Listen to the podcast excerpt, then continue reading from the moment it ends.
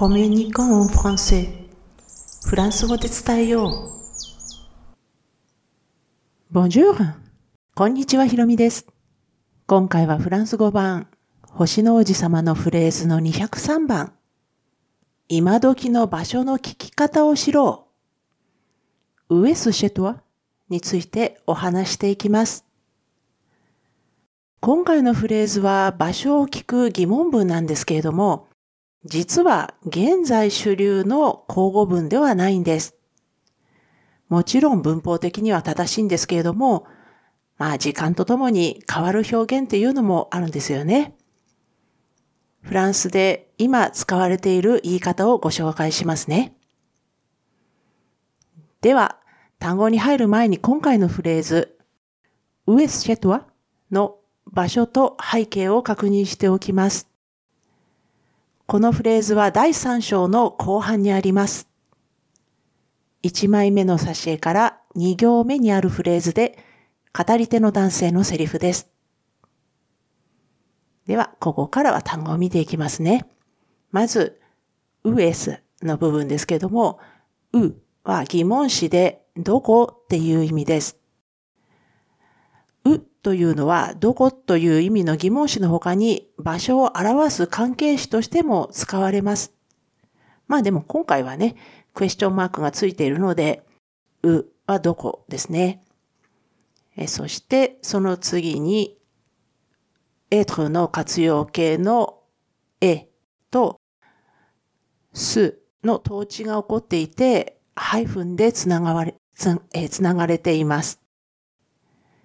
そして残りの部分、シェとはですけれども、シェは何々の家に、何々の店に、何々にあっては、や置いてはっていった意味で使われます。とは、は二人称代名詞の単数です。意味は君ですけれども、同じ二人称代名詞単数の中の強制形って言われる形です。で、このシェに認証代名詞がつくときは強制形になるっていうルールがあるので、シェとはになるんですね。シェ中にはなりません。ここで背景を見てみます。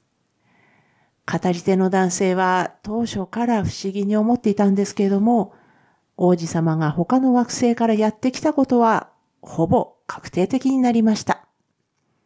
他の惑星っていうことに興味をそそられた男性は立て続けに質問してしまいます。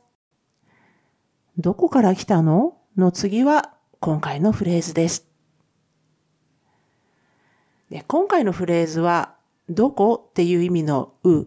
これは疑問詞なので文頭に来ていて、疑問文なので統治が起きていて、普通ならばせとなるところが S になっています。文法的に正しいですし、星の王子様って書かれたのが80年前ですからね。その頃はあらゆる人がこのように話していたのかもしれません。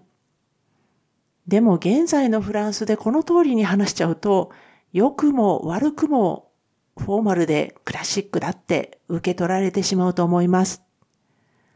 ちょっと気取ってるって思われちゃうかもしれないですね。特にこのシェトワでわかる通り、これ、関係性が二人称代名詞の中を使う親しい間柄なんですよね。ですので余計にそう感じてしまうんです。同じ二人称でももう少し改まった部を使う関係ならきちんと話されなければいけない場っていう可能性もあるのでまだあり得ます。では、この親しい間柄で同じことを言いたいこと、いたい場合、現在はどういうのかっていうと、ウエシェトワが一番自然です。まあ、統治がないんですね。で、数も外れてしまいます。ウエシェトワ。これが一番自然です。そしてさらに砕けた言い方にするなら、セウシェトワも可能です。もう疑問詞が文頭に来るっていう規則さえももう無視ですね。セウシェトワも可能です。両方ともよく耳にしますし、私自身も使います。で、さらにこれを応用してみます。例えば、マリーさんという女の子がいたとして、マリーはどこって言うなら、上マリーもしくはマリーチェウなんかになります。えそして、私の本はどこなら、本というのがリーブル。私は門を使いますね。モンリーブルを使うので、上モンリーブル、もしくは、入れうモンリーブルなんかになります。でちなみにですね、現在フランスで放映中のテレビのコマーシャルにちょっと参考になりそうな部分がありますので共有しますね。このコマーシャル最初のシーンでは一家のお母さんが屋根裏部屋でこっそりパソコンで動画をくつろいで楽しそうに見ています。でも次のシーンでは下にいる中学生ぐらいの娘さんがお母さんを探して叫んでいるんです。娘さんが言ってんのは、ママどこ？なんですが、ママチェブ？っていうふうに言ってるんですね。えー、このコマーシャルでは他のシーンに、まあ、すぐ入れ替わってしまうので、娘さんの登場シーンはこれでおしまいなんですけども、状況としてはかなり探し回っている様子でした。これが現実なら、この娘さんはお母さんが来るまで何度も叫び続けるはずですね。すると何が起こるかっていうと、初めのうちは可愛らしく、ママ、チェウ？って言っていたのが、次第に、テウ？ママ、テウ？って声を枯らして叫ぶと思いま、思われます。チュエの部分が短くなってテになってしまうということです。